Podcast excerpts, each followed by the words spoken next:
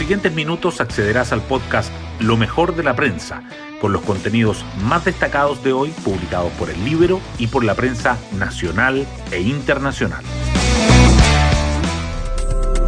Buenos días, soy Magdalena Olea y hoy miércoles 28 de abril les contamos que el gobierno acató el fallo del Tribunal Constitucional y promulgó el proyecto aprobado por el Congreso que permitirá un tercer retiro de ahorros para la jubilación. ¿Qué sigue ahora? ¿Un cuarto, un quinto retiro?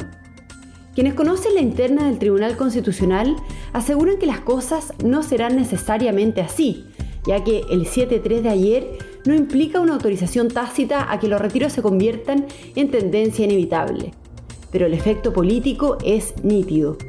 ¿A poco les quedan dudas de que el Ejecutivo ha perdido poder e influencia y la sensación de derrota es visible? ¿Tendrá esto los efectos electorales que la oposición pareció buscar en esta jugada? Eso solo se sabrá el 15 y el 16 de mayo. Las próximas semanas parecerán eternas. Las portadas del día. Los efectos de la decisión del Tribunal Constitucional de no acoger a trámite el requerimiento gubernamental contra la moción parlamentaria para el tercer retiro de los fondos previsionales acaparan los titulares. El Mercurio y la Tercera dicen que, tras la derrota en el tribunal, el presidente Piñera decide promulgar el proyecto aprobado por el Congreso y retirar su propuesta alternativa. El diario financiero agrega que la Superintendencia de Pensiones se reúne hoy con las AFP para apurar la norma para el tercer retiro. El Libero destaca en entrevistas a Felipe Arboe, quien dice que es evidente que este es un fallo político, a Hernán Cheire, quien advierte que un cuarto o un quinto retiro sería la lápida definitiva de la capitalización individual, y a Rafael Aldunate. La idea de la oposición es acorralar al gobierno y eso es acorralar a tu propio país, afirma. La situación de la pandemia también sigue presente. El Mercurio resalta que pese a la baja en el ritmo, Chile es el segundo país del mundo con mayor avance en el proceso de inmunización.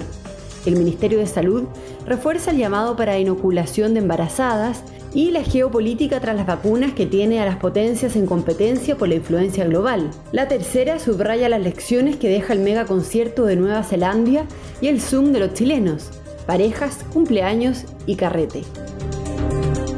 El año electoral vuelve a las portadas. El Mercurio destaca que Daniel Jadwe redobla las críticas al PPD. Gobernó durante 25 años con un neoliberalismo a ultranza, dice, mientras que la tercera resalta que la oposición y el oficialismo se alinean para no aplazar la mega elección de mayo. Otros temas que los diarios subrayan es que el Ministerio de Hacienda subió su pronóstico de crecimiento para 2021 hasta 6%, de la mano de la racha alcista del cobre, el metal rojo aportará el 71% de los mayores ingresos. Temas del Libero. El Libero entrevista a Felipe Arboe ante la decisión del Tribunal Constitucional. La periodista Francisca Escalona nos cuenta. Tras la decisión del Tribunal Constitucional de rechazar el requerimiento del gobierno para frenar el tercer retiro de los fondos previsionales y las polémicas declaraciones del ministro Iván Aróstica sobre qué tan malo sería para el pueblo esta decisión, el ex senador y candidato a la Convención Constitucional por Ñuble, Felipe Arboe, advirtió que esta no era una atribución que le correspondería al TC. El ex parlamentario señaló que por los argumentos que dio el propio Aróstica es evidente que es un fallo político, producto de una rencilla interna en el tribunal, lo cual es más patético todavía desde el punto de vista de la institucionalidad. Con esas palabras, tildó de peligrosa la decisión que se estaba tomando. Pueden encontrar esta entrevista en www.ellibero.cl. Hoy destacamos de la prensa. El Tribunal Constitucional no acogió a trámite por siete votos contra tres el requerimiento de la moneda contra la moción parlamentaria para un nuevo rescate de ahorros previsionales. El presidente Piñera asumió la resolución promulgando el proyecto despachado por el Congreso y retirando su propuesta alternativa pero anunció una nueva iniciativa para dar un bono a los afiliados sin fondos y para el reintegro del dinero retirado.